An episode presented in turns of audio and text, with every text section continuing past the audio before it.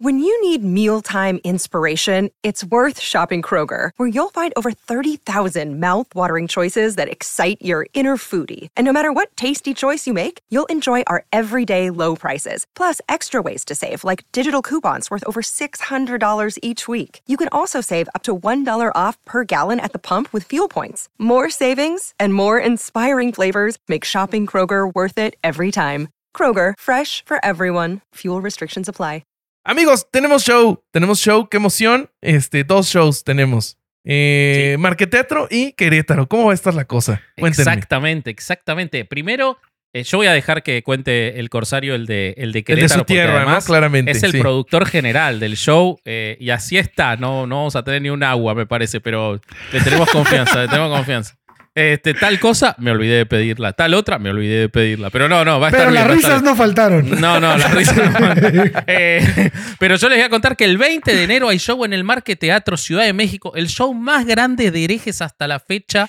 eh, y se está agotando muy rápido. En el primer día se vendió el 30% de las entradas. Así que apúrense a comprar porque está volando. Es un teatro grande, pero se están agotando y va a ser. Va a haber stand-up de Bobby. Va a haber un episodio sobre Jacobo Greenberg y la obsesión de México con Jacobo Greenberg y Pachita.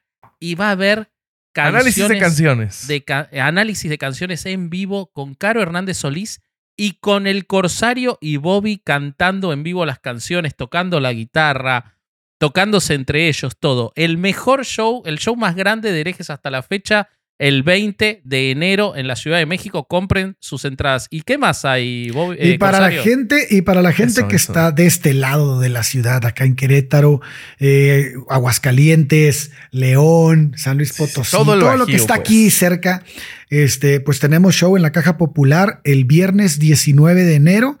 Es un show muy, muy cotorro porque este, tenemos un, un episodio, un tema que mucha gente nos ha pedido Hasta y el que por, cansancio. por unas u otras no lo hemos sacado y la razón es porque estamos buscando un momento especial y este momento es creo que único para llevar a ustedes la secta Nexium con todos sus detalles, con todas las actualizaciones que hasta la fecha ya este, se han descubierto y que han salido en las noticias y que, y que bueno, nos hemos enterado por una u otra razón. Entonces, este no va a haber canciones porque mucha gente está preguntando que si vamos a tocar, que si no sé qué. No, este es un episodio. Este, al final hay karaoke en la caja popular. Ya saben que ahí nos. nos Cajaoque. ponemos- Sí. Cajaoke. Ahí nos quedamos a cantar. echamos nuestras chelas y nos ponemos a cantar y No cotorreamos. sabía obviamente. eso, me parece espectacular. me Siempre, encanta el karaoke. karaoke. es- Yo siento Sí. que Vasco se va a Soy descontrolar. muy fan Sí. del karaoke, muy fan del karaoke. Y hay, Bueno, y nos una regla, recuerden que hay una regla en la caja popular, nadie se sube a cantar si sabe cantar. Puro güey que no sabe cantar se sube, cabrón. Así que eh, vamos a echar mucho cotorreo y este, y bueno, pues unas buenas cervezas y una buena plática nos va a faltar al final. Así sí, que. no dijiste el tema, que es eh, la secta Sí, Nexium. ya lo Sí, dije. secta Nexium dijo. Ah, ok, pensé que habías dicho un tema que nos pidieron No mucho. sé si no estamos escuché con- gaslighteando No. a Vasco, pero No, sí lo dije, sí lo dije. Ok, ok, la secta Nexium, lo repetimos por las dudas. Entonces, Sí. 19 de enero en la Caja Popular en Querétaro, 20 de enero en la Ciudad de México, Marqueteatro. en el Marqueteatro. Ninguno de estos temas va a volver a ser tratado en herejes, ni se van a subir estos shows al, al- a los episodios de herejes. O sea, Sí. vayan a verlos, vayan a verlos, saquen sus entradas. Y este, y los links están aquí abajo en la descripción. Este, el de la caja popular y el de los boletos del Marqueteatro. Entonces vayan y compren sus entradas antes de que se acaben. Muy Eso. bien. Vale, vamos. Bye. Venga, bye. Sonoro.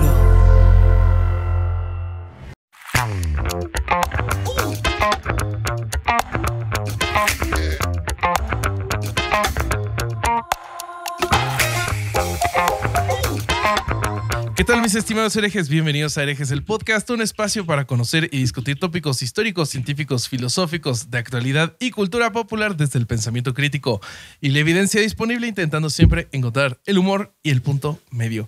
Eh, ya estamos en otro dominguito de Nuria Misa eh, y se va a poner bueno, amigos. Tenemos doble invitación. Eh, pero ahorita los presentamos. Yo soy su, su primer coanfitrión, Bobby, y hoy en Bobby, sosteniendo objetos de tamaño normal, le traje un bloquecito de post-its.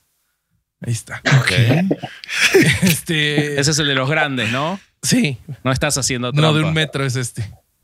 No, igual el otro día hubo, hubo mucha reacción a, a que diste el tamaño en centímetros de tu mano y la gente Ah, estaba se empezaron a tipo, medir ahí sus partes Sí, del sí, cuerpo. sí, Sí, sí, sí. Este, yo tengo un 70% de la mano. No, no. Nos limitamos a la mano, invitado misterioso. Sí, sí. No. vamos de a poco, vamos de a poco. Se guarda para el Después se revelarán 200 otras cosas. Este, ¿Cómo estás, querido Alejandro Vázquez Espilicueta, ya que empezaste a, a contestarme? Estoy, bueno, muy, muy contento y con mucha responsabilidad. ¿Viste? Son ese tipo de invitados que si sale mal el episodio sabes que es tu culpa. O sea, entonces este, tenés, que, tenés que hacer las cosas bien. Tenés que hacer las cosas bien. Eh, estoy muy entusiasmado de contarle al público. Ya no puedo más guardar este secreto. Roberto, Cuéntanos tu secreto, el- díselo al mundo. Sal. Por favor, el güey. 20, el 20 de enero hay show de herejes, el podcast en la Ciudad de México, en el Marqueteatro. Por eso lo estamos vendiendo desde octubre, porque tenemos que llenar el Marqueteatro. El 20 de enero, show de herejes, el podcast Obsesionados con Jacobo Greenberg, se llama el episodio. Pero no solo vamos a tener eso, vamos a tener análisis de canciones con música en vivo. Eh, Caro Hernández Solís con nosotros. Así que 20 de enero, Marqueteatro, herejes en vivo. Ya está la liga acá abajo en la descripción para que compren sus entradas. Así que eso y suscríbanse que estamos aumentando cada vez más para llegar a los 100 mil. Seguí con las presentaciones, Roberto. Eh, sí, gracias, gracias por, por eh, contarnos este secreto. Vamos a pasar a presentar al Johnny Silverhand de esta Night City llamada Herejes el Podcast. Referencia que ninguno de estos dos ancianos entendió. Eh, Me perdí. Me perdí no, por no sé, algún día Sí, lo me jugarán perdiste, y lo van a disfrutar. Este, Ok, ok. ¿Cómo está, señor mayor? Cuéntenos. Muy bien, muy bien. Aquí llegando en chinga este, del trabajo y muy contento porque el tema está bien chingón porque involucra música y tenemos dos músicos aquí sentados, entonces va a estar de huevos. Eso, eso. Este, mira, breve y al punto. Muchas gracias. Y no Sí. merch, nada. Sí, no, no, y no, y hoy no, hoy no se vende. No, sí, vayan a comprar merch a chunchos.mx. Eh, Gracias. Tacitas, bolsitas, playeras, llévele, llévele. Eso. Que uno de nuestros invitados eh, hace poco abrió un esqueleto de 3 metros de altura y lo armó con, con- Sí. con el merch de herejes puesto, cosa que nos dio mucha alegría. Así que sí, pueden, pueden Sí, sí. comprar es- esos modelos. Sí, esos y más en chunchos.mx. Ahora sí les presento a los invitados misteriosos, que uno eh, no se aguantó las ganas ahorita de, de comentar algo, el otro es muy disciplinado y no ha dicho nada, sí, lo, lo veo que se está poniendo morado. Eh, de músicos de sillón nos visitan nuestros amigos Lolo y Meni. Eso. ¿Cómo están amigos? Yo quería hacer una, una pequeña broma porque pues seguro la gente está viendo los videos y van a decir, ay, la versión joven o del otro lado de Vasco, entonces lo puedo presentar acá. Yo soy, yo soy Vasco del 86, Vasco de los 90, acá, Menos cana. Oye, Acá, pero, pero sí, ¿por sí, qué Vasco andamos? antes y después de la hiperinflación en Argentina, güey. Claro, claro. Esto es lo que te pasa si vivís en Argentina, boludo. Esto es lo que te- sí, sí, sí, sí, sí. De hecho, Meni es cuatro años más grande que yo, pero bueno, así quedamos. ¡Qué mentira! No, no, velo, velo este, rosado, o sea, ve, ve- ve su piel con colágeno, es muy diferente. No, no te Sí, creo nada. sí, sí, sí, sí, sí, sí. Totalmente. No, yo no puedo ¿Cómo? ni hacer eso, eso porque tengo tortícolis. No puedo mover la cabeza como la está moviendo él. Ya me ganó. No puede ser. Dormiste Fresco, chuequito y valió madre. Sí. A mí me duele la espalda, no te apures. Bueno, estoy eh, sentado así como ver. muy recto, güey. Sí, pero Y estamos Y- hablando de dolores. Me, me preocupa que si empezamos a exponer nuestras dolencias, nos vamos a quedar así toda la hora. Ahora, lo intimidaste al otro invitado porque dijiste que había hablado antes, que de hecho él fue el que inauguró hablar antes en las Ajá, fue el presentaciones y ahora no habla más. antes. Lo No. ofendiste. No. Lo Sí, no. Lo yo ya, mira, no tengo nada que decir. Ya se me acabaron mis palabras. se me acaban las palabras del día. Este, pero no, no pasa nada. Ahorita que empecemos a hablar de músicos de, yo, y de música, no, yo sé que no se van a aguantar. Entonces, no pasa nada. Eh, ¿Cómo empieza este tema, amigos? Porque ya lo habíamos, ya habíamos hablado poquito de música antes, desde la visita de Meni un poquito. Hablamos de Hillsong, que su principal negocio es la música, pero ¿por dónde quieres empezar, querido Vasqui? Eh, Yo voy a dándole empezar. la palabra al corsario. Sí, yo Ah, Voy a empezar Gracias. por eso. Qué triangulación, ¿eh? Gran Y pidiéndole, a, y pidiéndole a Bobby que en lo sucesivo lea las notas de producción. Esas son las dos cosas que voy a hacer eh, en ese orden. Y bueno, Le y así. valió una Sí, sí, sí, rebanada sí, de riata cabrón. Normalmente si los leo, perdón amigos, hoy, hoy tengo las manos llenas. Dale. Ok, bueno. Y vaya que de- toma De lo- bastante para llenar esas de lo que. Sí, Usted sí, se un imagine. departamento de dos ambientes. Oye, creo que Lolo y yo estamos tomando casi lo mismo. Salud, Lolo. Sí, a huevo, Ay, este, refresco el italiano del Costco, claro que sí. Aquí les mando saludos. Eso. bueno, ¡Hola! Ah, no mames. ah, la... Se puta, güey. No, nota al margen, ayer me invitaron a comentar el debate presidencial y una de las invitadas que estaba comentando conmigo tenía un perro y mientras ella hablaba el perro fue atrás, tenía una cortina grande y se No. orinó atrás No, el perro en el güey. Mientras Me parece ocurría- gran comentario sobre el debate. Eh, sí, sí, sí. Eso fue lo opinas, que tuvo para decir el perro. ¿Qué opina mi orino aquí? Fue eso, espectacular. eso tiene que bueno. terminar en TikTok en algún momento. Ojalá, ojalá, que de alguna forma hacernos viral siempre sirve. Sí. Me voy a orinar Sí, sí, yo sí. en una cortina a ver si funciona. Bueno, sigamos. Ahorita nos, ahorita nos orinamos. Sí. Dale. Señor Corsario. Oiga, Adelante. bueno, pues ahí me gustaría comenzar con, eh, platicándoles un poco de las raíces de la industria de la música cristiana contemporánea eh, entre finales por ahí de la década de los 60 y a principios de 1970. Se da en Estados Unidos una corriente cultural muy particular que conocemos como el movimiento de Jesús. No sé si lo han escuchado, yo creo que sí, el movimiento el de Jesús. movimiento de Jesús me parece que Sí, se María oye Magdalena mamalona. seguro algo, Se oye- algo Podría ser para un. Se oye como un eso, ¿no? vaivén acá mamalona. Medio Moviendo encorsetado el movimiento, como que no, no tenía Un mucho para dónde movimiento sexy. sí. Sí, güey.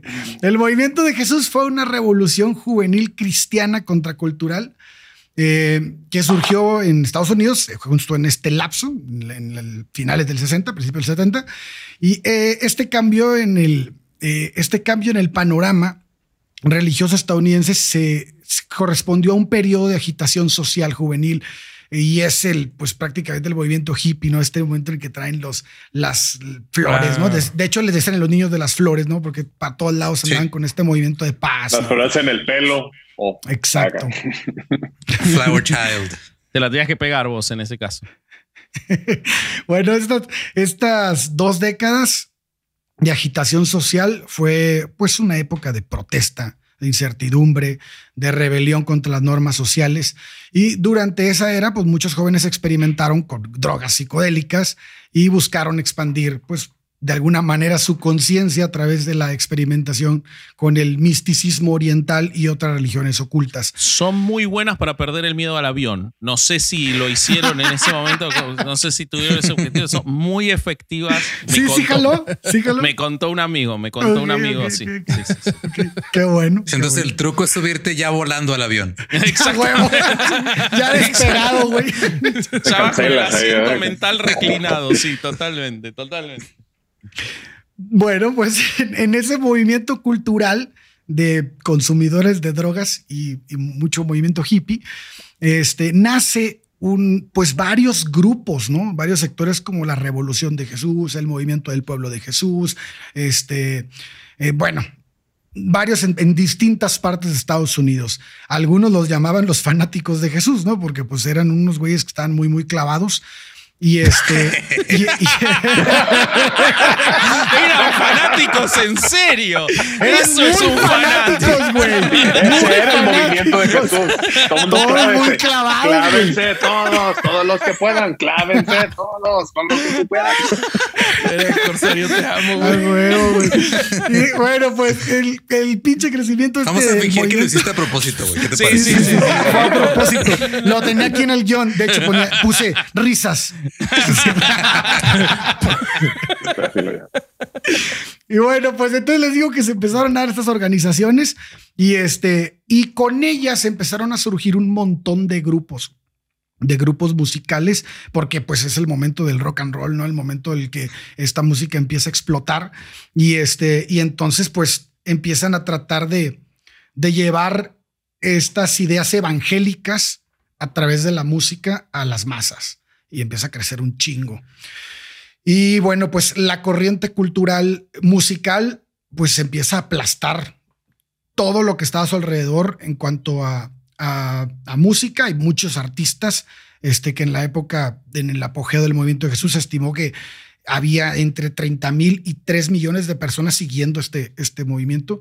Y este, ahí tenemos a Ted Wise. estimación tenemos- pendeja. O sea, Sí, si vas a estimar algo con tanto margen de error, no estimes nada, güey. Nomás Son, di, son "Ay, como los seguidores de ya". la luz del mundo, güey, que tenemos entre Ay. mil y 6 millones. Somos entre Sí, o sea, tres. a mí me encantaría decir, ah, no, en mi cuenta de banco hay entre 30 mil y 3 millones de pesos, güey.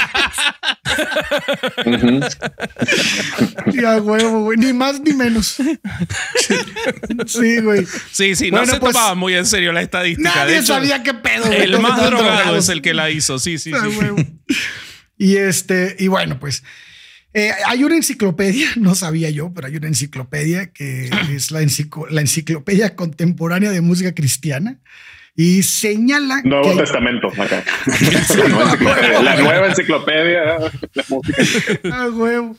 Eh, señala que hay tres razones por las que la industria de la música cristiana se desarrolló como una estructura paralela a la industria de la música ya en general. Primero, obviamente el movimiento que les digo, ¿no? Que se produjo en una gran cantidad de bandas en un tiempo, un periodo muy corto de tiempo. Y, el, y lo que ocurrió, la consecuencia de esto fue que el mercado no pudo o no quiso absorber pues tanta de tanta, pues, tanta gente produciendo música, ¿no? Y esto se debió a que la parte que, el- que, el- que le que empezaba a apreciar esta ideología, pues de alguna manera estaba como aún no aceptada en el mundo de la música. Entonces empezaban a rechazar y rechazar grupos. Eh, finalmente, los artistas de la música de Jesús tendían a desconfiar de las corporaciones seculares y esto llevó a que se empezaran a compactar. Según otros críticos, la industria en este periodo se definió por cuatro características. La falta de aceptación de los estilos por parte de la audiencia, producción inferior, distribución ineficiente y falta de exposición amplia en la radio. Ah, era una maravilla. Era, era el camino Pues- del éxito. Pues es que, pues es que era un movimiento que iba comenzando y nadie estaba acostumbrado a eso y nadie sabía si- Mm. cómo lo iba a aceptar la gente. Pero bueno, este, conforme fue pasando el tiempo, hubo ciertos grupos que empezaron a tomar como una, una fuerza eh, que empezó a impactar en ciertos sectores de la, de la población. Uno fue Petra, que luchó por encontrar una audiencia para su sonido hard rock, que esto, estos se enfrentaban a otro, a otro problema, ¿no? Porque la música cristiana, pues era muy enfocada como hacia el gospel, como hacia este tipo de música Sí, claro. más Que tranquila. era lo que ya sabían que pegaba, ¿no? Exacto, Porque güey, era entonces muy de popular, ¿no? Exacto, entonces de repente llegaban güeyes tocando música cristiana en hard rock y, y los, los primeros pastores era de que no, a la chingada, güey. Esa música Esa aquí música no entra, güey. Exactamente, güey. Entonces es, eso también empezó como a detener un poco el crecimiento. Y este. Aquí puro círculo de sol y nada de acordes menores. No se atrevan a No, hacer eso. no, no, puro mayor y sí. Y un disminuido y el exorcismo a la verga, güey. Sí, güey. Sí, güey. Entonces, este, pues se empezaba a limitar a las pequeñas librerías de música cristiana, ¿no? Que le daban acceso a esta música, que pues eran muy poquitas. O sea, había muchas, pero las que le daban acceso al hard rock, pues eran muy poquitas. Entonces, en la década de 1970, corporaciones establecidas se involucraron en el mercado de la música cristiana, como World Records, fundada en 1951, y que fue comprada en el 76 por ABC. Eh, otros gigantes de la industria de la música también se involucraron. CBS comenzó un sello cristiano de muy corta duración, Priority Records, y MCA eh, también presentó un sello de Songbird, Songbird Records eh, por un tiempo muy corto. Mientras que el movimiento de Jesús había terminado en la década de los 80, la industria de la música cristiana estaba madurando y transformándose en una empresa, en una empresa multimillonaria. A principios de la década de 1980 hubo un aumento en las, pues, en las tiendas de música cristiana que compraban productos y siguió un aumento de ventas y, a, a pesar de que estaban en un momento de recesión, como el, el porcentaje de ventas brutas, la música cristiana aumentó del 9% en el 76, que había tenido en el 76, al 23% en el 85. Wow, entonces puras personas brutas estaban comprando música cristiana. Ay, sí. Chingo de personas, Sí, de sí, ventas sí. brutas había en, es- en- en esos tiempos y estaba creciendo mamalón. Para su lanzamiento en 1982, Amy Grant había saturado ya el mercado cristiano, y había hecho también incursiones significativas en el mercado ya general, se está involucrando, como Patty- eh, Sandy Patty y Michael W. Smith. También ganaron influencia dentro de la música cristiana, cada uno de los cuales juega un papel muy importante en el desarrollo de la industria. Que para esa época empiezan a aparecer los primeros premios de la industria Claro. de, de la música cristiana y todo eso, ¿no? Como que la- empiezan a, a hacer una asimilación o, o una copia de todo lo que tenía la industria general, Sí. Eh, tra- traerlo a la, a la industria de la música cristiana. Que la iglesia, la iglesia copiando cosas que no eran religiosas y volviéndolas parte de lo que hace. ¡A huevo, güey! Haciéndolo canon. Lo que hizo toda su vida. Eh, luego llegaron en esos años, es, es interesante porque ya empieza con fuerza el heavy metal, este, empieza a ganar mucha aceptación en la música cristiana. Aparece un grupo que se llama Straper y, este, y también había comenzado a incursionar eso en, música aún más pesada, por ahí del 85. Aún así, estos actos de rock y alternativos que empezaron a enfrentarse al- cristianismo para ser parte de los conductores del evangelio también se enfrentaron a una gran batalla.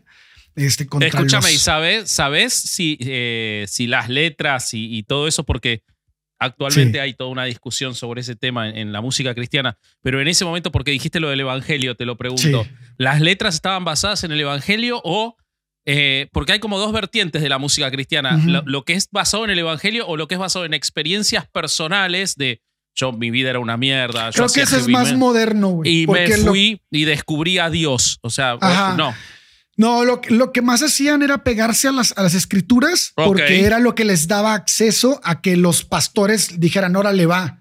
Porque Perfecto. la música ya de entrada era música pues, muy pesada, güey. Estaba- estaban... O sea, estaban Como- tirando el escopetazo para pegarle a todo lo posible. Sí, güey. De hecho, había un líder religioso que se llamaba Jimmy Swaggart. Swaggart, o no sé cómo se pronuncia el nombre, pero Jimmy Swaggart. Ah, bueno, ¿no? ese, ese güey eh, se oponía de manera así rotunda a que, a, que el, a que el hard rock o cualquier tipo de música alternativa se involucrara en la derecha cristiana, ¿no? Este, él, no, no sé si saben, pero este güey era un predicador pentecostal gringo y uno de los pioneros del televangelismo, güey. O sea, este cabrón era un pinche monstruo en su época y además era primo de Jerry Lee Lewis, güey. Entonces el, el What? cabrón te- sí, güey. No me aparece en la Tenía- película, el pastor, sí. Sí, güey. claro, el güey tenía un chingo de pastor. fuerza. Este, de hecho, fue el primero en saturar los canales de radio en esa época. Tenía un, tenía miles de oyentes. güey. Y bueno, pues mientras que en 1981 los ingresos totales de la industria de música gospel eran aproximadamente unos 180 millones de dólares, solo 10 años después va a ascender a 680 millones de dólares según la CCM de Magazine. Eh, según datos del, del RIA, que es este Recording Es- Industry eh, Association of. America. exactamente, güey. Esos, La- esos güeyes. esos vatos. La cuota del, de mercado para las ventas de álbumes de música cristiana se duplicó con creces entre el 93 y el 97. En la década de los 90, la industria de la música cristiana se convirtió en el segmento de más rápido crecimiento en la industria musical. Esto se debió a que había pues, eh, multifactores, ¿no? Estaba incluida la consolidación de los sellos discográficos y las librerías de venta de, discos cristianas independientes ya eran cadenas, güey. Entonces, la industria de la música cristiana comenzó este, a crecer exponencialmente. Sí, También por llegó, eso, por ahí en el 2003, ¿no? Poquito tiempo después es cuando salió una banda que se llama Faith Plus One. Ok. Muy buena. Ok. Ah, sí. Sí. Ah, sí. Yo no lo he escuchado, güey. Es un episodio de South Park, güey, donde Cartman les dice, "Hey, sí es hay que hacer una cierto, banda. güey. Ah, porque este no, pedo no, nos va a lo vi dejar ese, lana". güey. En vez de Sí, decir justo, Baby o sea, King, ju- decimos Jesús y ya. ¿verdad? Sí, le cambian la lírica. Sí. Pero justo ese, ese episodio de, de South Park sale por el 2002-2003, creo. Y es por eso mismo, porque este, los creadores de, de South Park se dan cuenta de, güey, hay un chingo ahorita de crecimiento en lo de la música cristiana y esa fue su manera como de este, meter ahí De- su, de señalar, referenciar opinión. eso. Sí. Sí. Ok. Mira, me debo mucho South Park, la verdad. Tengo, tengo, Sí. tengo pendiente mucho South Park. Sí. Ahora, ahora, los datos que, te- que tenemos hoy en día se los debemos a Soundscan. El, el, A la- música la South Park acá. Soundscan es, es de- el sistema de información. Y La, la música cristiana comenzó a utilizarlo en el 95. Y este, obviamente, pues había sido, fue medio irregular al principio, pero después empezó a agarrar cierta, cierta, este, pues empezaron a tomarlo ya mucho más en serio. Y, Es y que por eso- siento que también por esta época o sea, empezaron a darse cuenta del poder del marketing Claro. eh, y por eso empezaron a reportar como que números de muchas cosas, güey. O sea, como que antes de eso es. la iglesia nomás era como de, ah, sí, pues ven a la iglesia y la chingada. Pero después de eso era de, mira cuánta gente viene a la iglesia y estos miles de personas escuchan esta música y estos miles de personas compran estos libros y, y ven estas películas y todo eso, porque se dieron cuenta que eh, masificar los medios de comunicación pues iba a ayudarles a eventualmente este, destruir este, el mundo para adelantar el apocalipsis, supongo, porque no sé qué chingado plan traen ahora. Pero No, pero a- además a- se da otro fenómeno, perdón, se da otro fenómeno que es que empiezan a aparecer determinadas, mm, para, para fines del siglo XX, principio del siglo XXI, empiezan a, det- empe- a aparecer determinadas mega iglesias que le venden sus canciones a otras iglesias más chicas. Como Entonces la Hillsong. forma, no, son cuatro, principalmente son cuatro, pero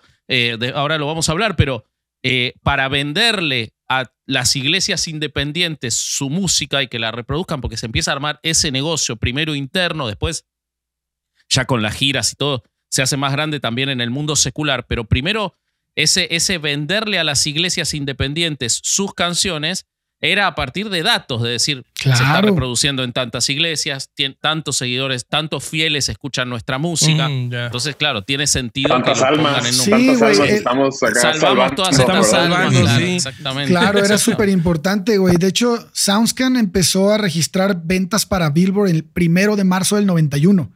Y la primera cartilla de los 100 más exitosos que debutó con, el, con, el, con este sistema fue la del 30 de noviembre de 1991. Y previo a eso, Billboard ya registraba las ventas llamando a las tiendas de todo el país, güey. Imagínate, güey. O sea, antes de este sistema, los güeyes Sí, por teléfono, eh, güey, eh, ¿qué pedo? ¿cuántos ¿Cómo van? Sí, güey. Pues era un pinche método bien sujeto al error y al fraude. No, no mames, pues cómo chingados iba a haber algo De hecho, cierto ahí? todavía hasta cierto punto todavía se puede, la, la manera en lo, lo que hace Billboard. Si un artista independiente, o sea, como las ventas físicas han bajado tanto, si un artista independiente saca un disco y se auto, o sea, se supone que no se puede, ¿verdad? pero si se autocompra de una manera en la que no es tan obvio, unas 10 mil copias este, y las reporta. Vale, ¿no? Sí. Entra al, al- al top 200 por lo menos una semana de discos más Wow. vendidos. Claro, Porque güey. las ventas están, las ventas físicas están tan bajas Están muertas, güey. que sí. si encuentras una manera de hacer eso que no se vea tan obvia, porque si obviamente si te, te atrapan, te este, lo, lo quitan de la lista la chingada, pero se- en teoría podría hacerse. güey.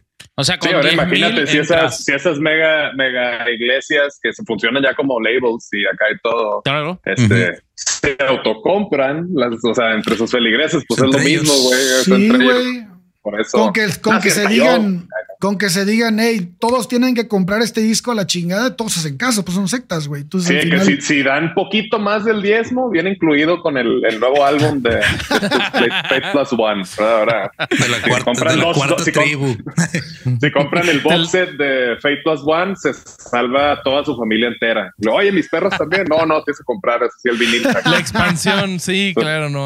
Son las reglas ahí de la, de la nueva. No, Güey, pero, pero checa cómo fueron creciendo en cuanto a, masificarse fuera de, la iglesia. Por ejemplo, en el 85, el 90% de las ventas de música cristiana se originaron en librerías cristianas, güey. Pero en el 95, ese número se redujo al 64%. Porque eh, con los minoristas generales tomando el 21% y el resto a través de otros métodos como el, el correo. Y Mira, al mismo tiempo claro, se, estimó que la industria recaudó 750 millones con 381 millones de ventas de álbum. O sea, a finales de la década de los 90, los minoristas del mercado general especialmente las grandes tiendas como Best Buy, Walmart, Target, Blockbuster, comenzaron a ofrecer una Sound. selección más amplia de productos de música cristiana. Y para el 2000, esas tiendas habían superado al minorista cristiano en términos de la cantidad de álbumes vendidos cristianos, según las cifras de SoundScan. O sea, ya Este- se vendía más en tiendas secu- seculares Sí, que en tiendas cristianas. Exacto, güey. Empezaron a masificarse hacia afuera. Ajá. Ese fenómeno fue parcialmente responsable de los éxitos cruzados. Por ejemplo, eh, POD vendió 1,4 millones de álbumes en 2001. Aunque de las ventas de tien- en tiendas minoristas cristianas representaron solo el 10%. güey. O sea, POD, güey, pinche banda culera, güey, no mames. Yo decir, qué vergas, banda, no. No, pero pues ya es que la vez pasada que me invitaron platicamos un poquillo de que, o sea, no porque, o sea, también nos podemos ir al extremo, porque ya, ah, banda cristiana, ah, la verga, no la voy a escuchar. O sea, pues al final de cuentas, si está bien la música, pues a huevo. Sí. no, no Porque, tiene que ajá. ser tan literal. A mí una vez me canasteó, a mí, a mí una vez una banda me canasteó, güey, y no sabía que eran cristianos, güey. No. Sí, ¿Cómo se llaman los de Mouth? No, Strap. ¿Cómo se llaman los que viste? Showbread, Son- ajá. Showbread, Showbread. Sí. Sí, que Yo en no- ese cuando momento me no dijiste, sabía, sí, fui a ver una banda cristiana y no, ¿a quién? A Showbread. No mames, que son cristianos, güey. Simón. Y eran buenos. Era una, pues era una banda que salió por ahí de principios de los 2000 este, Ajá. como de punk, hardcore, cada gritos y la madre. Pero pues yo no sabía que showbread literal significaba la madre donde está la hostia, güey. O sea, no sabía que eso significaba el nombre. De ya me hubiera dado cuenta. Pues, las letras, o sea, tienen una canción que te están platicando básicamente la trama de unas de las películas de Evil Dead. O sea, no te imaginas que una banda sea cristiana.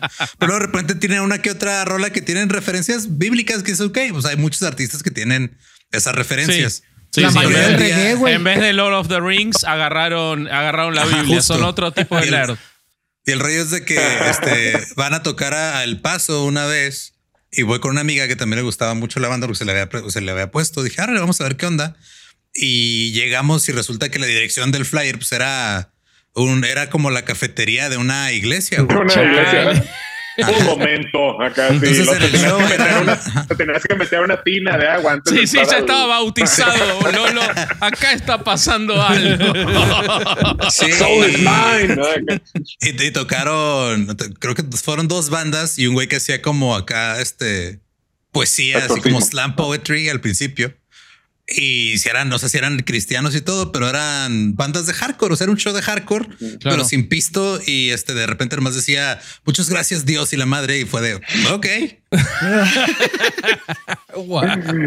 Ah.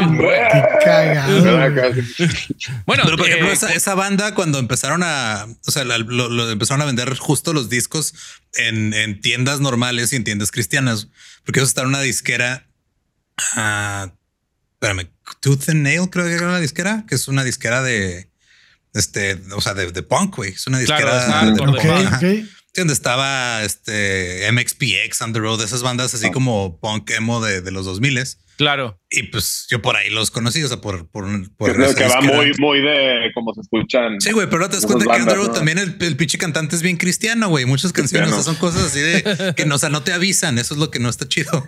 Te Pues ya ven, gente católica. Tendría que tener un parental sí, sí. advisory, ¿no? Te- tendría De que tener sellitos como los refrescos, güey. Sí, güey, sí. Pero Sí, esto es una moraleja para la, para la gente. Contiene ah, referencias. Contiene referencias al Antiguo. Testamento de manera no irónica. Sí. No exponga no, sus menores. alabanzas. No exponga a sus menores al sacerdote que le ponga esta música, algo así deberían decir. Y esa, y esa banda tuvo, tuvo problemas porque yo me acuerdo que este, pues en, esa, en ese tiempo era, no, no era tanto de Facebook y, y- y redes así. Era, te metías al blog de la banda o de repente pu- publicaban cosas en MySpace. Y ellos, ellos decían, no, es que somos una banda cristiana. La, banda, la música que tocamos es agresiva, pero pues la, o sea, es una banda cristiana. Pero los mismos cristianos decían, no, es que tu música, o sea, este, un, un músico cristiano no haría música de ese tipo porque ese sonido no es de Dios, güey. O sea, literal decían que el tocar punk no era música de Dios. Porque Claro, todavía claro, no importa el las letras. cristiano. Sí. Sí, yo no. Uy, lo de la, lo de la música latina No cristiana es buenísimo. Ahora después lo vamos a contar un poquito, pero es genial. Pero sí, justo fue Oye, pero- o sea, a principios de los 2000 me, me pasó Claro. ese pedo, por ahí 2003, 2004, yo creo. Bueno, cuando ¿Cómo, la, hicimos. cómo la historia se repite, no, güey? ¿Por Sí. qué? ¿Qué sentido? Porque, porque en, en los tiempos, por ejemplo, del- de, Bach y de estos músicos de Uy, va a hablar de Bach, Bobby. no, se, no, no, no les permitían hacer quintas paralelas y mamás así, güey, porque decían que eran pinches cosas del diablo y la chingada, ¿no? De hecho, había una triada de Satanás y la verga. Sí, la, la, la triada de Satanás es una pendejadota, güey. pero Sí, maman, güey. Pero, pero pues es es lo lo que mismo. traía el diablo. Eso es la tríada de Satanás. Es el tridente, güey. Ah, es Pero, tridente. pero, pero la misma mamada que les dicen ahora a los músicos de que esa música no puedes tocarla porque va en contra del. De, Ay, güey, del- pinche. eh, o sea, Paganini, este. Lo escuchas y nomás era un güey talentoso. O sea, Paganini era un güey talentoso con problemas de adicción. O sea, no. Y la gente, no, ese güey es satánico, la verga. Sí, Y le vendió el alma al demonio, ¿no? Decían. Y luego pasa lo mismo con Robert Johnson, pasa después con el blues, pero Claro. ese pedo era- Eso fue más por racismo que por otra cosa, porque es de cómo, o sea, el decir a este güey le vendió su alma al diablo era una manera codificada de decir porque este afroamericano toca tan chingón y nosotros no. Eso no está bien. Ajá, eso no está bien, ¿Cómo de te seguro. atreves? Sí. Claro, güey. Bueno, ya se- conectando con lo que estábamos, con lo que le estaba platicando, pues la pinche industria discográfica con el nuevo milenio, pues ha cambiado un chingo. Eh, pues lo que estaba diciendo Lolo hace rato, ¿no? De la forma de vender discos que ahora ha cambiado, música más bien, ha cambiado un montón. Y pues la música cristiana se está enfrentando, al igual que la música, este, ¿cómo dijiste? Meni? Secular. La- Mundana. No, pero ¿cómo? Mundana. Mundana, güey. La Así música- se le dice en, lo- en- en los cristianos. ¿eh? No, En la música cristiañol, cristiana ¿no? es mal. Ajá, y pues es exactamente lo mismo. No, quita la letra y yo la escuchaba Ah, y que, se oye, se oye igual. Es. Es que justo lo, lo que les decía ahorita antes de empezar a grabar, me pasó hace poco, güey, que iba en un Uber, andaba, fue a dar show a Mazatlán, íbamos rumbo al aeropuerto. Ajá. Iba escuchando el tipo su música, pero luego se me hizo raro que el güey traía una Biblia ahí en el carro y de repente, este, o sea, va manejando y va agarrando la Biblia con una No, mano del se pone volante con otra. A la verga, güey. Y luego le, pongo, le empiezo a poner atención a la letra de la música que sonaba así como trap, o sea, y luego ya desde, ah, chinga, este pedo es ultra cristiano, güey. O sea, pero yo no me di cuenta hasta que vi al güey está agarrando la Biblia así como... El tipo agarraba la Biblia porque llevaba a uno de los satánicos de leyenda. estaba, asu- estaba asustadísimo el tipo. Tú con El- una playera de Bafomet acá así de todo. acá. Es probable, güey, pero sí, sea, y el, peor era que... Y de bien Y Badía, vato. maquillándose con el, con el espejito. Claro, el tipo estaba, el tipo estaba Con el corcho, Con el corcho quemado. No, vez nomás iba yo, pero sí fue. Este, que no, no me acuerdo si alguno de los que iba, o sea, si Tania o Héctor que iban conmigo traían cosas este, a- alusivas a Satanás o sus derivados, pero sí se me hizo muy curioso que, o sea, ya lo hacen de una manera, porque justo lo que te dicen es, no, mira, no escuches esto, escucha esto. Es lo mismo, Claro. pero, con letras aprobadas por la... Por Dios. No, acá, sí. De hecho, Y- cuando. Y sí, o sea, si pon- prendes el radio, pones una estación cristiana con música moderna cristiana, pues suena muy parecido. O sea, lo único que te imaginas, ah, a lo mejor es un artista nuevo que no conozco. Ajá. No te imaginas que es un güey que está rapeando sobre cómo no necesita este droga, solo necesita a Jesucristo, güey. Eso no es Pues sí, pedo, güey. güey. La, mu- la Es- música es- cristiana es- es el equivalente a las farmacias IMI, güey. Es lo mismo.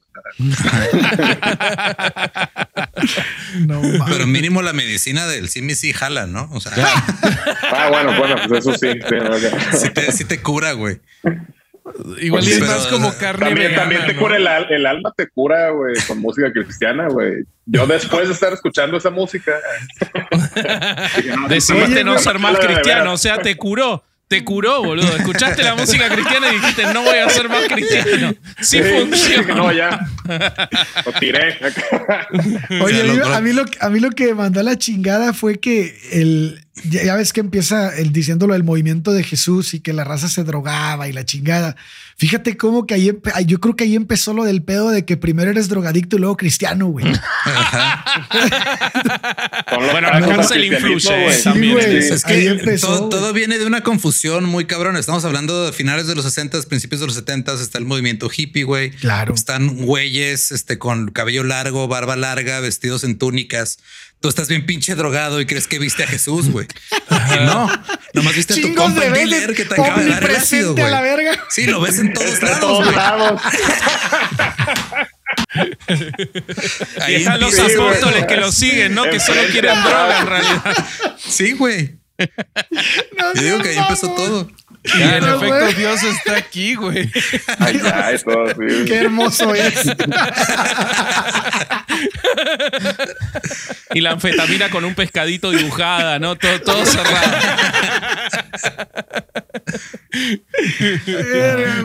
Bueno, pues esto fue como a mediados del 2000, 2005, 2003 y este y, y la industria pues fue está tomando estaba tomando forma y lo que dicen los lo- algunos de los líderes cristianos más cabrones es que este, esto es una bendición para la música cristiana. Claro. pasando este movimiento en el que las disqueras están valiendo madre porque la gente que hacía esto por dinero se está yendo y se está quedando el talento.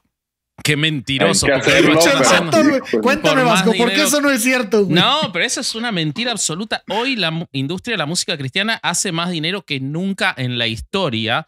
Eh, lo que pasa es que lograron una organización a pesar de muchos sacerdotes. De hecho, hay muchos sacerdotes muy enojados con todo este movimiento de la industria de la música cristiana tan organizado, porque lo que ocurrió principalmente a partir del 2007, 2008 y más rotundamente a partir del 2010 es que la música cristiana eh, en el mundo anglosajón, pero se está trasladando a todo, a todo el planeta, se organizó para que cuatro mega iglesias, eh, si van a ver el episodio de Hillsong que ya hicimos, van a ver cómo funcionan estas mega iglesias y en particular Hillsong, que es una de estas cuatro, pero hay cuatro mega iglesias que acaparan cerca del 80% de la música cristiana que se reproduce y que se canta y que se pasa en todas las iglesias cristianas eh, de, los Estados Unidos, de Australia, de Canadá, eh, de Inglaterra, también de Alemania, donde hay mucho consumo de esta música. Entonces, eh, estas cuatro labels, eh, firmas, que son de cuatro iglesias, han logrado que su música se traslade a todos lados, sean de esa denominación las personas que la escuchan o no.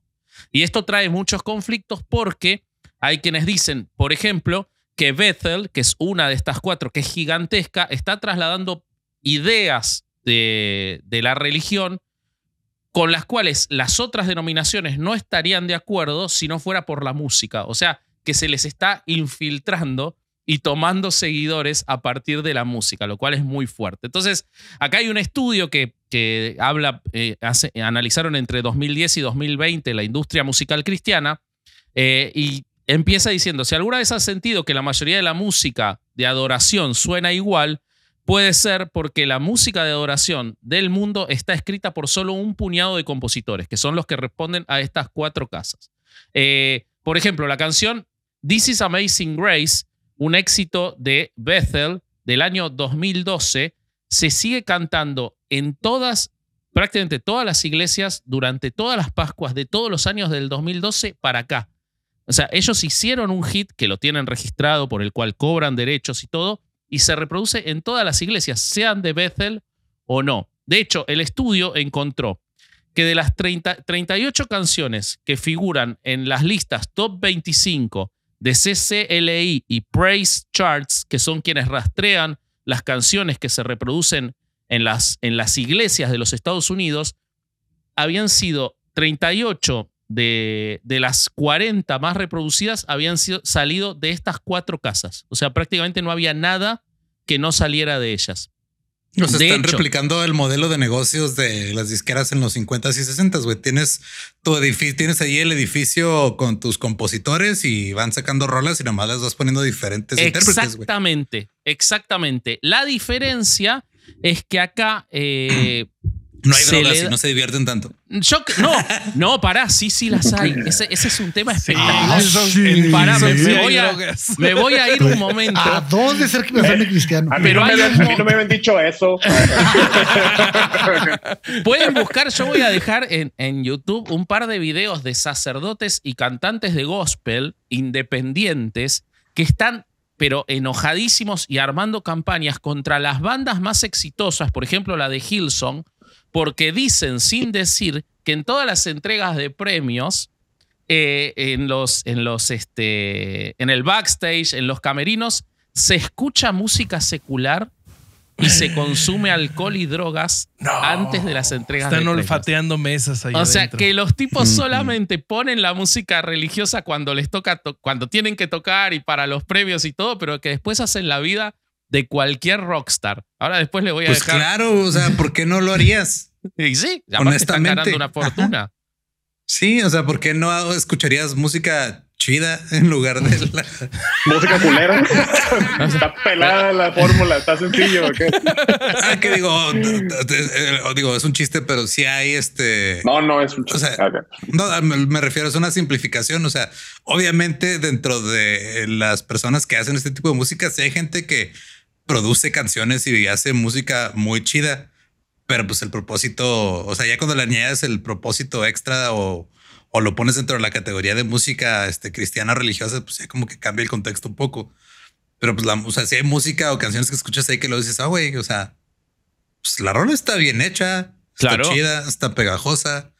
Este, De hecho, la música de Hilson está muy buena. Cuando vos escuchás la música de cuando, cuando hicimos el episodio de Hilson, que escuchamos mucho, eh, tienen una capacidad de adaptación enorme. Van siguiendo qué es el ritmo de moda y van sacando canciones que tienen que ver con eso. Y no es mala la música de Hilson, es muy pegadiza. Pues, obviamente, tenés toda la parte de las letras que son nefastas, pero musicalmente está bueno, no está mal. Es algo que podrías escuchar en un bar de fondo y no, no te daría, no te generaría Tengo- yo no me di cuenta cuando iba en ese Uber, pero este estaba escuchando una rola de una es- se llama La Cuarta Tribu Ajá. y la rola se llama Esta fiesta se prendió.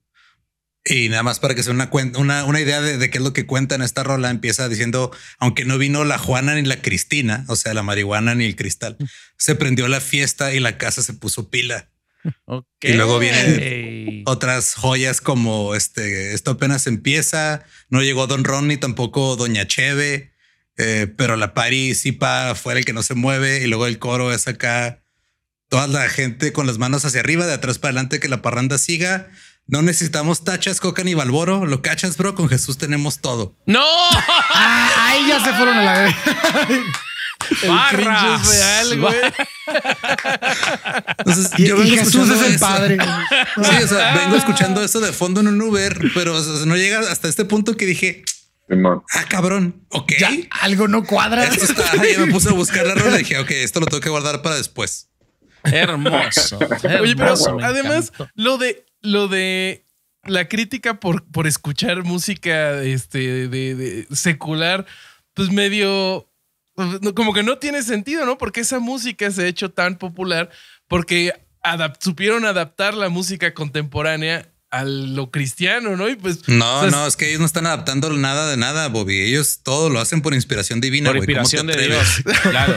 No, no. Insinuar. Asustado, Bobby. Me ¿Cómo que no? instantáneamente. ¿Cómo te Disculpen. atreves a insinuar que nada, que todo esto es Sí. porque están agarrando algo que ya existe, lo están No, copiando para perdón. adaptarlo a, su- No. a Sí, sus no, masas? como. Fui un Lo que pasa es que ¿Cómo hay crees que es una organización que está este, alabando algo que nosotros creamos y luego ellos no, no, no. Fui no, un no. tonto, perdón. Eh, lo que pasa, hablando en serio, los que hacen esta crítica son cantantes de gospel y pastores, y ellos consideran que la música solo tiene que estar hecha para alabar y para rezar cantando. Entonces, que se esté utilizando otros ritmos no lo pueden aceptar y que encima haya drogas y alcohol y mujerzuelas. Eh, no, no, las mujerzuelas no las nombraron. Eso Y juegos de azar. y juegos de azar. Este, pero bueno, vo- volviendo a, a cómo se modificó la industria, algo muy interesante que ocurrió y que probablemente es lo que le molesta a estos pastores cantantes que se quejan en, en, las, en los videos que les comentaba, es que hasta antes del 2010, y como contaba el Corsario, eh, quienes disponían o, o indicaban a dónde iba la moda de esa música y cómo se reproducía eran los sacerdotes. O sea, quien tenía la última palabra eran los sacerdotes y las músicas se asociaba, las canciones se asociaban a determinados sacerdotes. Claro, Con el pero ya crecimiento nos, esta- ya, nos casa- ya nos cansamos de tanta música para niños, padre. Ya, por favor, cambiemos de no es música, son más llantos. Tantas canciones de cuna. Ya estuvo bueno, ¿no? O sea, ¿Cómo se llamaba el, el- el de México que era un abusador sexual y todo el mundo cantaba sus rolas? No, era español. Ah, español, ¿Cuál? español. Era español, sí, ¿Cu- sí. cuál fue la rola que Tienes que hizo, ser güey? más específico, güey. Pero mucho más específico. No, no, con la rola te vas a acordar, güey. El de Dios está está aquí. aquí. Ese eso era un abusador de menores, sí, sí, sí. sí. güey. Eh, Ese y pero- 200 mil más. Por ¿eh? supuesto. Sí, bueno, claro. Pero esos son católicos. Acá estamos con, con protestantes. Concéntrate, te pido. Perdón, perdón, Concéntrate perdón. con tus abusadores. Sí, bueno, sí, sí. eh, a partir del 2010 y del crecimiento de estas cuatro eh, mega iglesias, son ellos quienes imponen la música. Y las iglesias las tienen que recibir y no les queda más remedio porque sus fieles les llevan a los sacerdotes las canciones y dicen, esta canción me está inspirando mucho, eh, la escuché, me la recomendaron. eh, y entonces se da un fenómeno muy fuerte en la industria, que es que incluso cuando las iglesias están bajo una tormenta de acusaciones de abuso, de violencia, cosa que pasó con Hillsong y que pasó también con Bethel, la música no sufre, que es el negocio principal de esas iglesias. La música sigue teniendo éxito porque, y esto fue parte del estudio que se hizo, a los eh, feligreses no les interesa. Eh, es- el porcentaje es bajísimo de los feligreses que dicen que dejarían de escuchar una canción por los incidentes o por las denuncias que tienen las iglesias de las cuales partieron esas canciones. Eh, de hecho, son los mejores separando el arte del artista, evidentemente. Los, Aplican los la de Maradona de la pelota no la se mancha. música cristiana. Sí. Pero es que Eh, si ni entonces, dejan de ir a la iglesia en donde saben que los curas están abusando, yo creo que la música Es que seamos honestos, creo que la gran mayoría de la gente actúa así, güey. O sea, la gran mayoría de la gente, eh, eh, si se entera que alguien hizo algo culero, a lo mejor ya lo único que van a hacer es dejar de consumir ese arte en público, güey. es probable. Pero van a seguir este acá justificándose de no, no, es que, ay, pues es que yo no sabía que R. Kelly secuestraba niñas cuando yo cantaba Ignition Remix. Entonces, este, yo no sabía, pues ahora ya veamos no la a pongo- Gloria Trevi.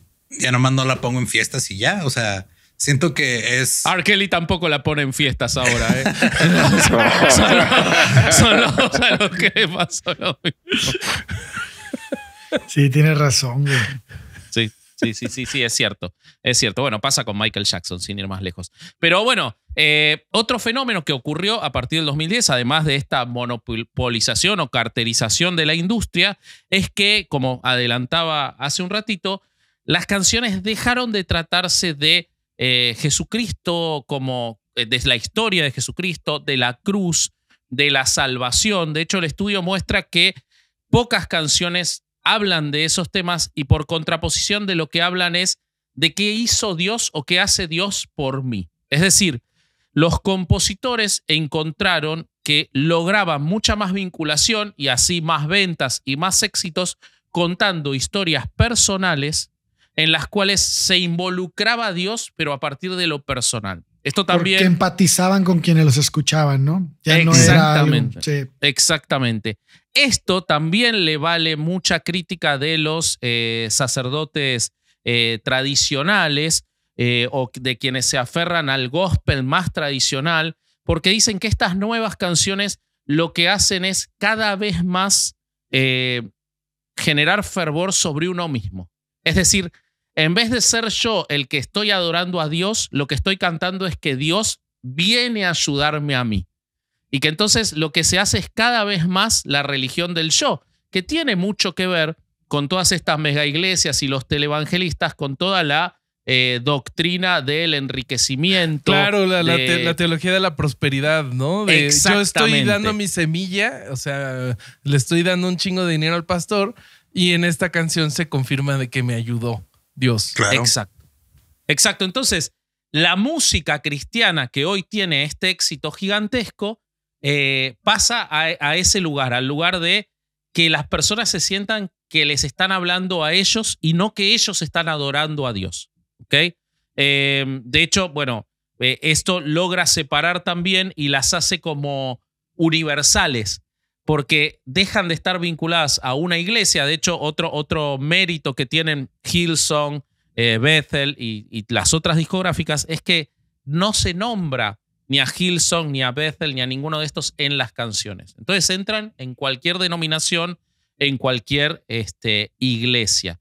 Eh, hay una eh, profesora de historia religiosa estadounidense llamada Leah Payne que estudia el negocio de la música cristiana eh, y que dice que el éxito de la música cristiana sin precedentes en estos últimos 20 años tiene que ver con que eh, han tomado todos los patrones posibles para que la adoración que surge de las canciones sea lo más amplia y genérica que pueda existir. O sea, es música pop. Lo que están haciendo Sí, claro. es música pop de los 90.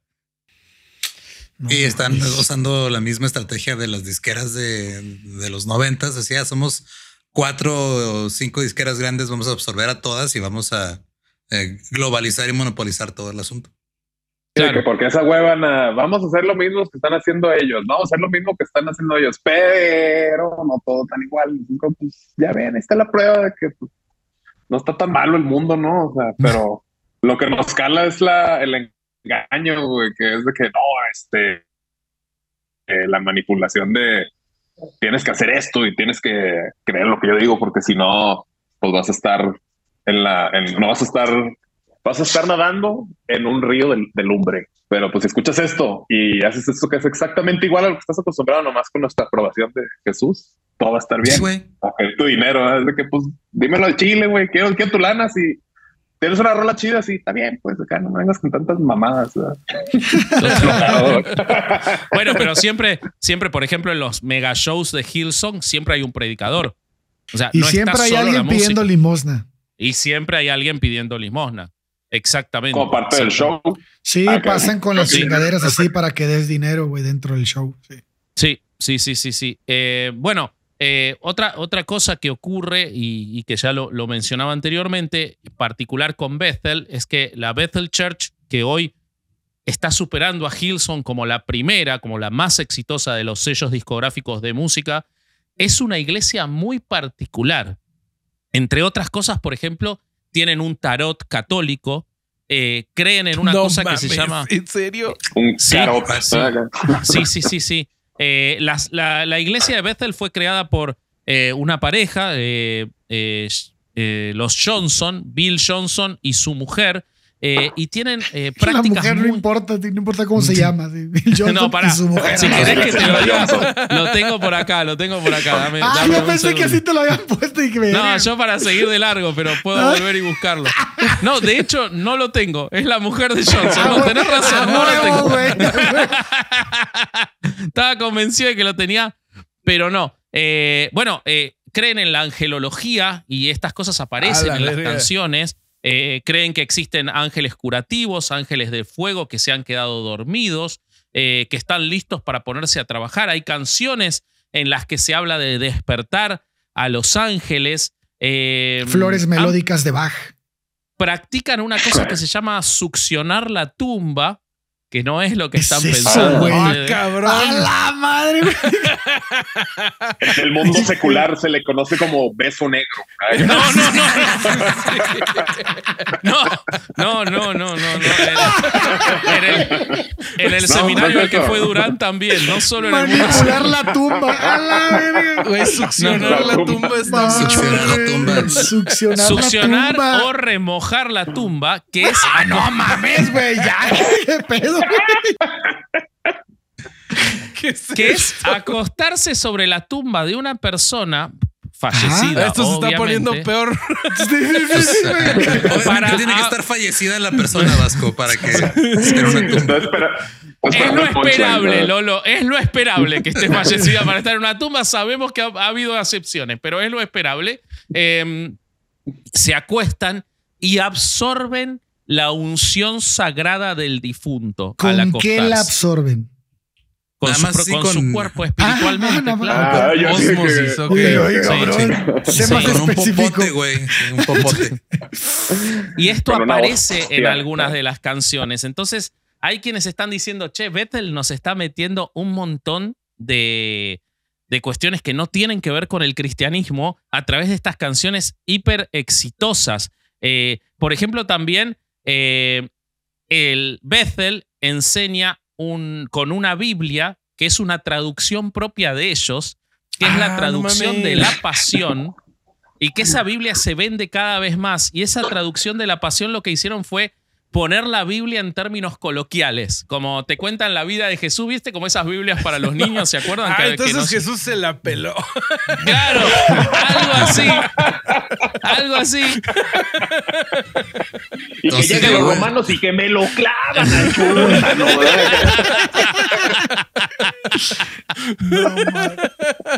Deberíamos hacer eso acá en México, güey. Bueno, la, Biblia de la Pasión, que es la que usan en Bethel y que se está extendiendo en los Estados Unidos, es odiada por un montón de otros sacerdotes que obviamente no pueden competir con sus Biblias de hace 300 años.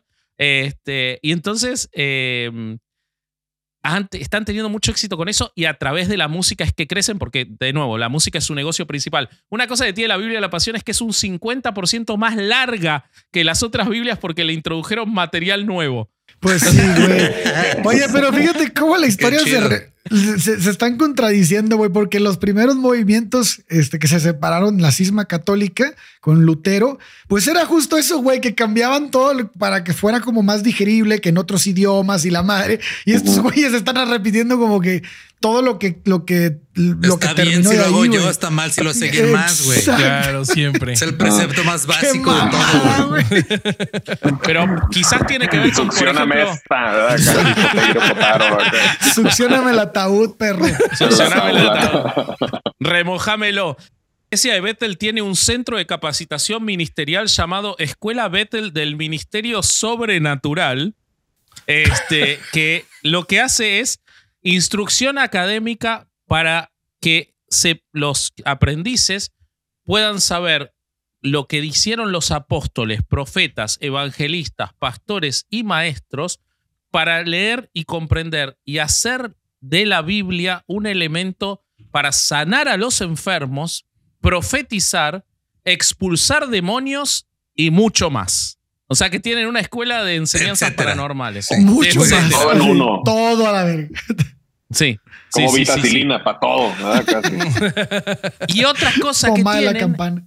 y otra cosa finalmente que tiene Bethel es que Bethel te- es como que la música es su droga de, de entrada, porque le venden la música a determinadas iglesias más chiquitas y cuando las compran le dicen, escúchame, yo estuve viendo que usás mucho mi música, te propongo Te una sociedad por, por la cual yo te voy a eh, equipar mejor tu iglesia, te voy a poner mejores parlantes, te voy a mejorar tu iglesia a cambio de que vos prediques para mí. Entonces van haciendo absorciones de iglesias de modo tal que hoy eh, se calcula que eh, el 70% de los seguidores de estas iglesias carismáticas van solo al 10% de las iglesias más populares. O sea, hay un 90% de las iglesias carismáticas más chiquitas, de las pymes carismáticas, que están, des- que están desapareciendo por la obsesión de Bethel y todas las demás, pero principalmente el más agresivo de todos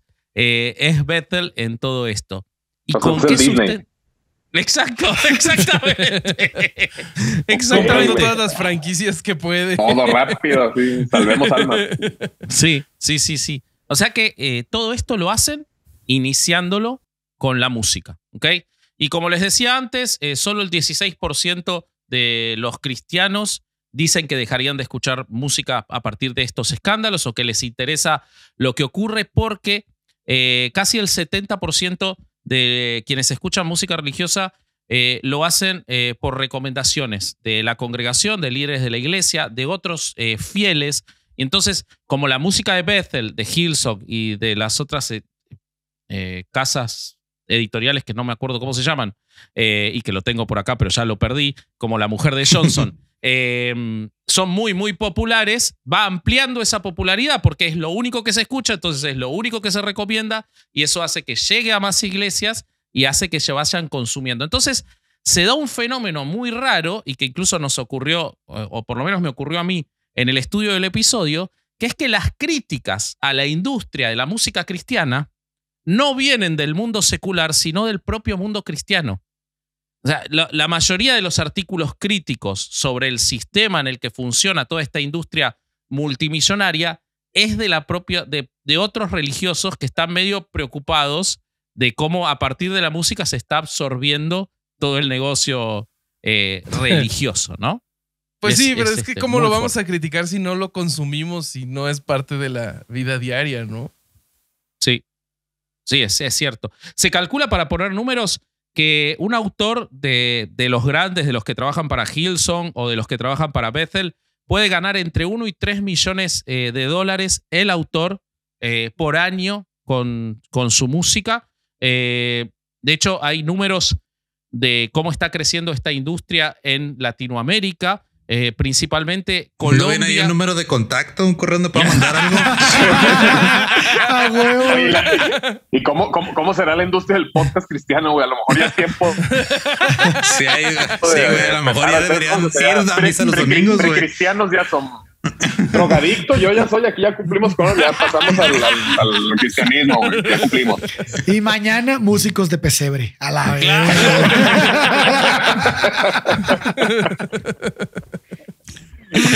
Ay. Sí, sí, sí. Bueno, en, en Fieles. Latinoamérica, por ejemplo, Ustedes, fieles en vez de herejes, ¿no? Fieles Seguidores. Domingo creyentes. Bienvenidos. Bienvenidos a Fieles. De hecho, editemos todo esto y hablemos, dejemos Bien- solo lo bueno. Empecemos Bien hoy. ayudos todos ya con el, el poder de Dios, así ya, como Jesús todos. En Latinoamérica, para poner un ejemplo, el grupo más eh, conocido que, de gospel, eh, que se llama Generación 12 o G12, eh, tiene más de 50 millones de reproducciones en YouTube, más de 2 millones de seguidores en Facebook e Instagram, y han logrado grabar con referentes latinos y también de los Estados Unidos.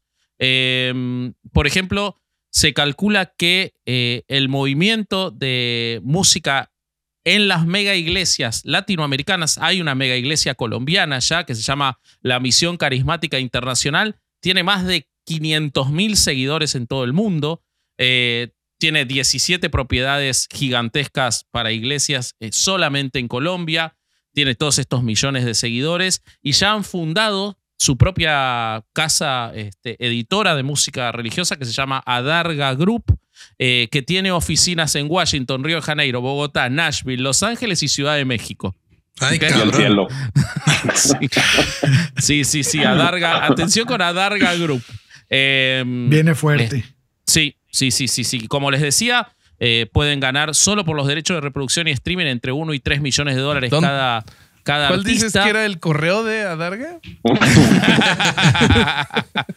este, y para que se dé una idea, por ejemplo, uno de los grupos de Adarga Group, que es el grupo Miei San Marcos, que es de eh, Guatemala, eh, llenó hace dos años eh, el Crypto Arena de Los Ángeles, que es un escenario, un escenario con capacidad para más de 20.000 personas, donde juegan Los Ángeles Clippers y Los Ángeles Lakers en Los Ángeles. Este, se calcula que en Latinoamérica existen alrededor de 3.600 iglesias cristianas en las cuales se reproduce eh, ya música cristiana en español en un negocio que está creciendo fuertemente. Así que no sé, quizás los músicos de sillón pueden componer algo sobre Jesús y, y- y cerramos todo. Lo- la registran a nombre de los cinco, ¿no? Porque fue un- la idea surgió acá. O sea, les pido, yo no tengo ninguna habilidad. Luego, luego, Sí, se no, vamos a Esto no lo vamos a pasar Pero por dinero, Vasco. Esto es por gloria de Dios nada más, Claro, Alabados favor, el Señor.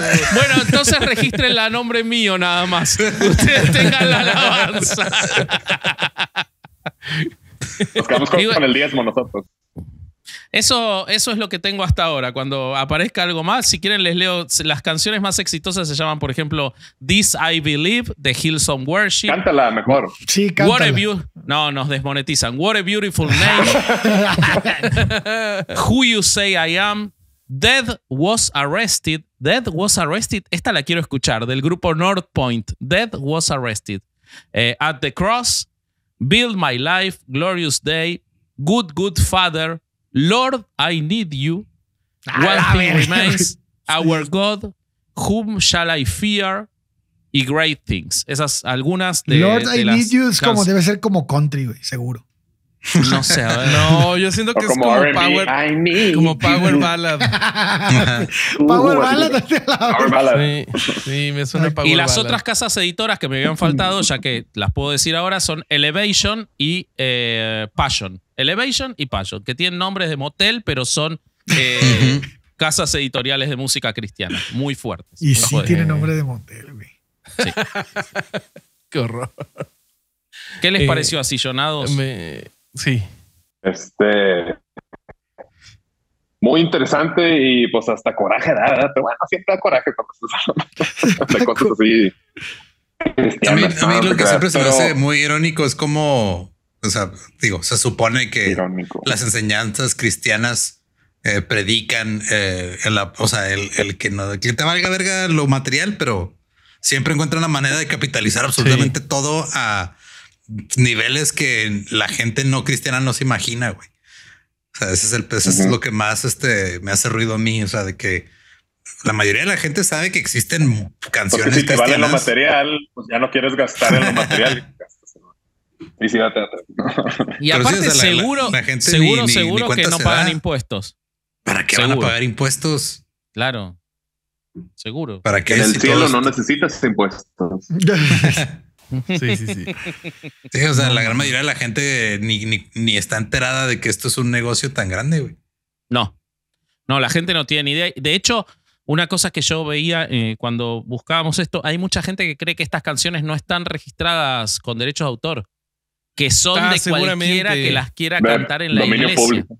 Exactamente. güey. Como Pues es que que los gente músicos que- lo hacen por el, como decían recién en broma, como que los músicos lo hacen por la adoración de Dios y no es un negocio, pero enorme. Es el, el- lo, con lo que más plata ganan estas mega iglesias es con la música Pues sí, es que si y te con la al- pornografía infantil. No, no, no, no, con la música. Con la No, música. espérate. No, Este, esa, esa, esa, esa es, di- esa es pura diversión, güey. Esa Eso sí es no por amor al deporte. Esa no la. Este, no, pero es que sí, si te metes a, a YouTube, a los canales de estas mega iglesias y a buscar este tipo de música, te encuentras la música en los canales de las mega iglesias y no de, del Sí, intérprete. de los Y en- y si te Ajá. metes, si te metes a una tumba y succionas todo lo que está.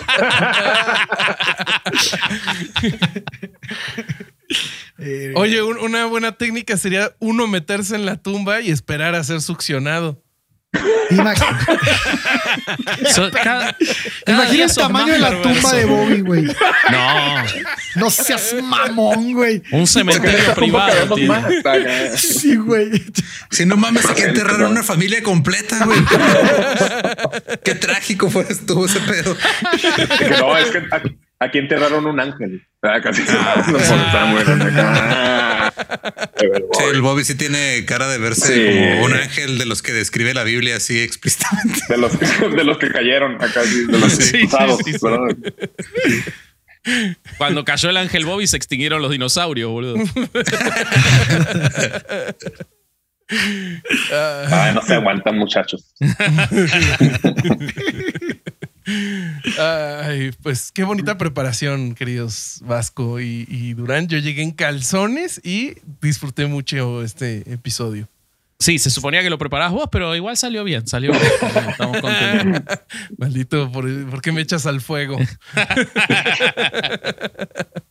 Bueno, muchísimas gracias por, por acompañarnos para reírnos un rato de, de esta industria gigantesca. Ojalá se les ocurra una canción a. Lolo y a Meni y, y la próxima vez. Sería buenísimo, piden- la verdad. Nos piden No, que bajemos mejor- el A lo mejor episodio. mucha gente después de escuchar este. ¿no? Sí. Sí, eh, güey. No, güey, eso no está bien. Nada. Chance sería Bueno, bueno, un, un bonito experimento. Alguien, alguien de, de afuera de la iglesia intentar hacer una canción cristiana y a ver si se populariza en una de esas. Yo creo que sí. Ahora, de todos los episodios que hicimos en los cuales le dimos ideas a la gente para armar sectas, creo que esto es lo más inocuo, ¿no? Darles ideas para que Sí, hagan sí. música me parece Y hay mejor un que chingo todo de, lo güey, demás. de músicos que nos siguen, güey, que pueden aventarse una rolilla, güey. Ahí está, ahí está la clave. O sea, O sea, el próximo Jesús. sencillo de Ale Durán, Lord I Need You en español. dime que sí. Güey, güey, yo sí escribí una rola para la iglesia de morro. No, quiero que la cantes. Pues está. bien pendejo, güey. Escribe otra, güey. Acá no hay pedo. No, ni madre. Durán plus one. Qué de la verga, güey. De repente sí, ya bien barbón acá. Y luego, pues ya estás, mama- ya estás bien Con mamadillo, sotana, güey. la sotana playera claro, verga. los brazos ya casi. Pero, pero como estás mamado, tu sotana va a estar abierta así hasta acá. Ah, vos decís Sotana así. en cuello B, así. Ándale, ajá, hasta el ombligo. Estás mamón. Y pipí acá. Y sin nada abajo, por supuesto. Solo No, la claro sotana. que no, no. Este, sí, sí. Supuesto. va- va- Qué mal vamos- están, güey. Vas a mostrar, Corsario. Qué mal estamos nosotros. Tú fuiste el que escribió una canción. Sí, de la verga, güey. De la verga. Si güey. ni empiezas a No me extraña que hayas escrito una canción de la verga cuando estabas en el seminario, ¿eh? La No, no, que eso sí no. Eso sí no. Lo guardé solo para mí. Ah, qué la chingada. Qué horrible. Ya, vámonos a la chingada, por favor. este, Sí, antes de, antes No, de ya, cerrar. la chingada ya nos fuimos hace rato, güey. Sí, sí, sí, sí, sí. Antes, antes de cerrar, como siempre, queridos invitados, eh, proyectos que tengan este, pronto shows, eh, anuncios, eh, lo que ustedes quieran, adelante. ¿Puedo empezar? Sí, Dale. adelante. Este, acabo de sacar una canción que habla de la salvación acá, para que vayan a escucharla. No, no se crean. Ahí este, para los que quieran aprender a grafitear, caigan allá en la Nápoles. Ahí está la terraza Sonland. Lolo ya tuvo su clase. También cuando, cuando vengan, pues tú, Bobby, cuando quieras ir ahí a, a Sí, que sí, sí. aprendas a grafitear, es el dojo Sí, sí, sí. creativo. Va, va, va, Dakota va, va. 419, casi Qué 420. chingón, güey. Ok. Yo voy a ir, ¿eh? 420. Yo, pará, Sí, sí. yo, yo, yo Ay, voy a ir a grafitear, ¿eh? En Sí, enero voy. claro, en enero que vengas. Claro en que enero sí. voy, sí, sí, ¿Y sí. sí, dónde sí, podemos encontrar los detalles para una clasecita? Ah, sí. Este, eh, la cuenta es arroba terraza Sonland. Ok, va. Ahí Sí. pueden encontrar sí. toda Como la- quiera, ahí, la- Sonland, ahí- ahí como sale. Tierra, de, tierra del Sol, sí. Va, ah, en la descripción está el link. Este, Sí, si me quieren seguir a mí, es arroba no soy Manuel. Eso, muy bien. Si Eh, quieren seguir a Lolo, es arroba Dexter. Arroba no soy Manuel tampoco. Me quieren seguir a mí. Para ir, preguntan por Lolo. Ya, este, ya ha pasado, güey. Este. No, a mí me pueden seguir en todos lados como ningún Eduardo y pues ahí pongo cosas a veces de lo que ando haciendo. Ah, ya se va a acabar el año, ya no quiero hacer mucho. En noviembre ya dejo de trabajar, por lo menos en no, no es cierto. No, no, no, no puedes. Es, es, es, No, no es- puedo, eres sí. workaholic, está bien. ¿no? Acéptalo. no Sí, sí. Después llegará la salvación en forma de un álbum, Claro. álbum doble, en el Así cual todos van a poder conseguir ahí en Terraza Sonland. Pero sí, Es- ahí en, en mis redes están este, shows stand-up, podcast, etcétera, etcétera. Va, muy bien. Sí. Este, nosotros Excelente. amigos, ¿qué vendemos? Nosotros vendemos que 2023 es el año de herejes en Patreon. Eh, suscríbanse. Eh, tenemos mucho material. Subimos lo que quedó afuera del episodio de los monstruos de la Biblia. Eh, quedó afuera el Leviatán de Bobby, así que lo tuvimos que meter en Patreon. Lo sabía, Eh, este, ¿Qué más? ¿Qué más? Tenemos todo lo que hace Caro Hernández Solís. Y bueno, como les decía, el 20 de enero, show de herejes en vivo en la Ciudad de México. Es muy, muy, muy probable que el 19 haya otro en otra ciudad. No podemos decir dónde, pero es donde vive el corsario. Sí, sí Eh, podemos decir eh, dónde. Bueno, 19 probablemente casi seguro. ¿Lo limpo? Ay, Pero, pero el 20, En el Querétaro 20 el ya están a la 19. venta, a la venta las entradas, así que busquen ahí el link. ¿Y qué más, Corsario? ¿Y qué más? Pues este, pues toda la mercancía que maneja herejes en Chuncho MX. Vaya desde una vuelta Chuncho, por ahí. apréndete tu piche. No, lo dice como el orto toda la- Dije Chunchos MX, güey. Se escuchó Chuncho, Chuncho. MX, güey. ¿Ah, sí? Sí, Ah, sí. bueno. Chunchos MX, ya saben Eso. como quiera. Entonces ahí vayan, chequenle, este, y playeras, tazas, bolsas. Lo del nuevo modelo está bien chingón, así que vayan para allá y llévenle. Llévele, Ok. llévele. En redes sociales estamos en todos lados como herejes el podcast. Ahí búsquenos para ver este, unos TikToks o algo así. Y este, y ya, este fue otro domingo de no ir a misa y escuchar herejes el podcast. Adiós. O sea que, vámonos. Y Nos vemos Vámonos. en la próxima. Bye.